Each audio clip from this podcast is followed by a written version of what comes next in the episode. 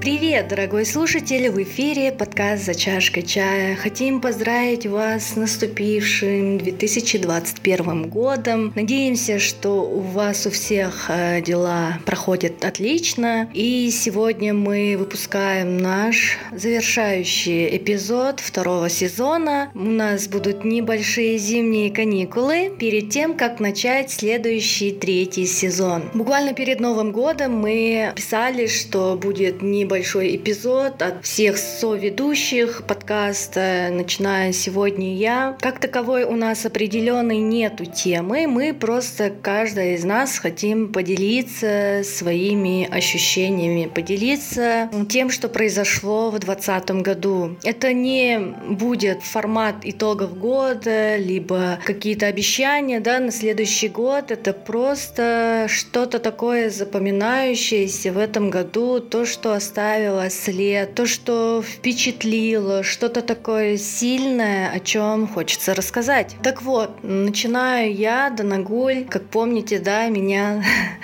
шучу, наверное, помните мой голос во многих эпизодах и так далее. Вот, наступил январь 21 года, честно, как-то очень быстро прошел год для меня, и буквально в прошлом году, примерно в такое время, э, ни о чем не задумываясь, я также ходила ходила в офис, планировала свой год. И в феврале, я помню, мы сидели с моей подругой в кофейне, разрабатывали план поездки в Грузию. В мае мы планировали сделать йога-тур, собрать людей, поехать, устроить гастрономическое путешествие и так далее. Но потом э, наступили другие времена. Чем же мне запомнился, да, 20 год? Я считаю его хорошим, несмотря на то, что происходило в нашей стране, в каждом городе, в каждой деревне, да, и по всему миру не осталось, возможно, кусочка, определенного кусочка планеты, который бы обошелся таким состоянием, которым мы называли бы нас э, не затронул COVID. Почему я называю его для себя хорошим? Потому что, ну, самое такое, наверное,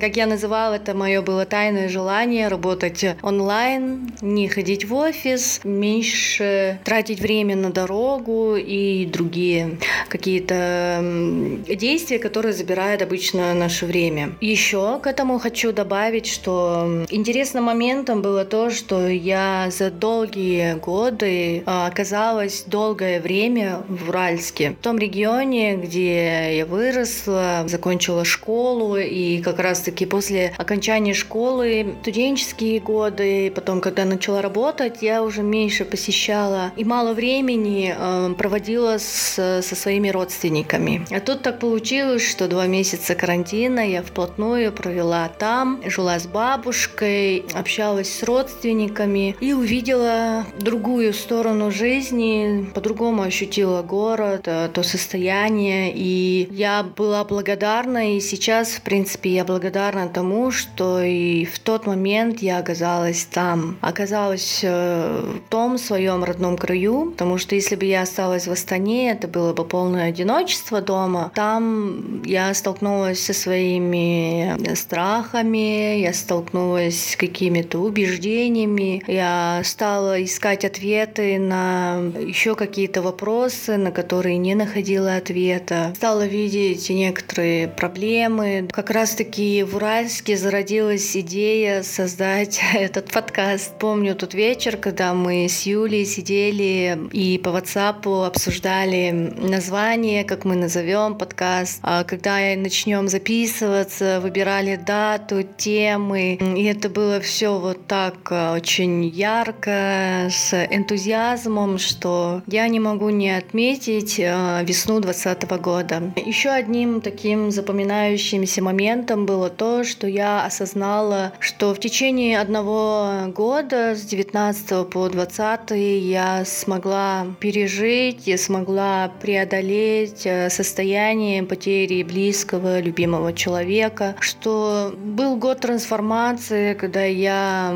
проживала, да, боль, проживала определенное состояние депрессии, я преодолевала это состояние, выходила из него и вырастала, э, заполняла то разрушенное состояние меня, которое произошло после смерти моего отца. Тогда весной, в апреле я сидела и думала, что, ну, насколько это все нужно было пройти, чтобы вот так сидеть и так спокойно об этом говорить. Я считаю это очень большим таким прогрессом, что все, что происходило, я чувствовала, осознавала, старалась это прорабатывать определенными практиками, двигаться дальше, смотреть дальше и поняла, что можно справиться, приняла это как факт, приняла это как составляющую жизни, что это все произошло со мной. И я выросла, я выросла личностно, мое внутреннее состояние, мой стержень, он стал еще сильнее. Я стала ощущать внутри себя нереальную мощь, силу, и э, мне очень хотелось этим состоянием делиться, и я это трансформировала в свои занятия, я стала еще лучше чувствовать людей, э, лучше слышать их и лучше понимать их и себя, и у меня получается помогать людям, чему я рада, чему я очень благодарна и я счастлива. Также э, хочу отметить следующий момент, что я научилась очень такой тонкой эмпатии. Это, знаете, состояние, когда ты не просто говоришь, что вокруг все нормальные, да, хорошие люди, а ты когда очень искренне и тонко на таком вот каком-то глубоком уровне воспринимаешь э, каждого человека, ты чувствуешь, что с ним происходит, например, пусть это будет напряжение, да, или ты чувствуешь, что человек чем-то сильно занят в голове и э, о чем-то страдает, возможно, и ты это все состояние принимаешь нормально, принимаешь и даешь человеку быть в этом, и даешь себе тоже быть э, рядом с этим человеком, либо не быть, либо помочь, либо что-то что-то еще сделать. Об этом еще можно так говорить. Я не хочу сильно загружать тебя, мой дорогой слушатель, поэтому для себя это я считаю таким достижением, что я достигла какого-то такого уровня, вот именно эмпатии по отношению к окружающему миру, к людям, к окружающим меня, к знакомым, друзьям и родственникам, что мне получается это все лучше воспринимать и продолжать над этим работать. Это это действительно очень такое сильное состояние. Мне прямо хочется еще дальше, дальше идти глубже. Это такие вот основные, наверное, такие очень, скажем, громкие для меня моменты, сильные моменты. Этим мне вот захотелось с вами поделиться. Конечно же, в завершение я еще отмечу то, что я очень благодарна, благодарна всему, что происходит в моей жизни сейчас, в данное время, в данный час. И пару раз упоминала об этом, что ну, где-то в разговорах, где-то в соцсетях, что в прошлом году я стала просить, стала молиться за других людей, и это очень тоже такое сильное состояние, когда ты не только можешь просить за себя, ты можешь помолиться просто за всех людей, которые есть. Вот, это мой спич на сегодня. Я завершаю его и передаю свой микрофон дальше.